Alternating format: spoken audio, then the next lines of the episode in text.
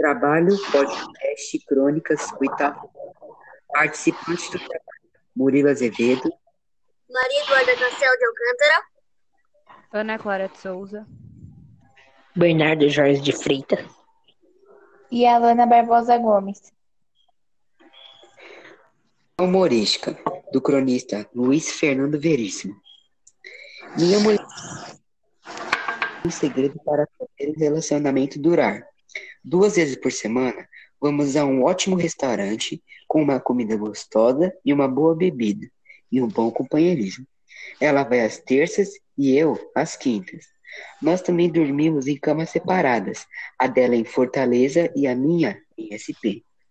Eu levo minha mulher a todos os lugares, mas ela sempre acha o caminho de volta.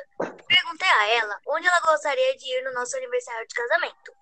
Em algum lugar que eu nunca tenha ido há muito tempo, ela disse.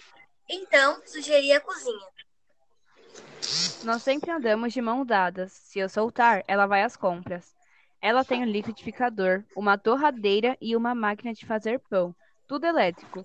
Então ela disse: Nós temos muitos aparelhos, mas não temos lugar para sentar. Daí eu comprei para ela uma cadeira elétrica. Lembre-se, o casamento é a causa número um para divórcio.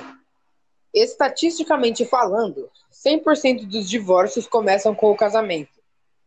Eu me casei com a senhora certa, só não sabia que o sobrenome dela era sempre.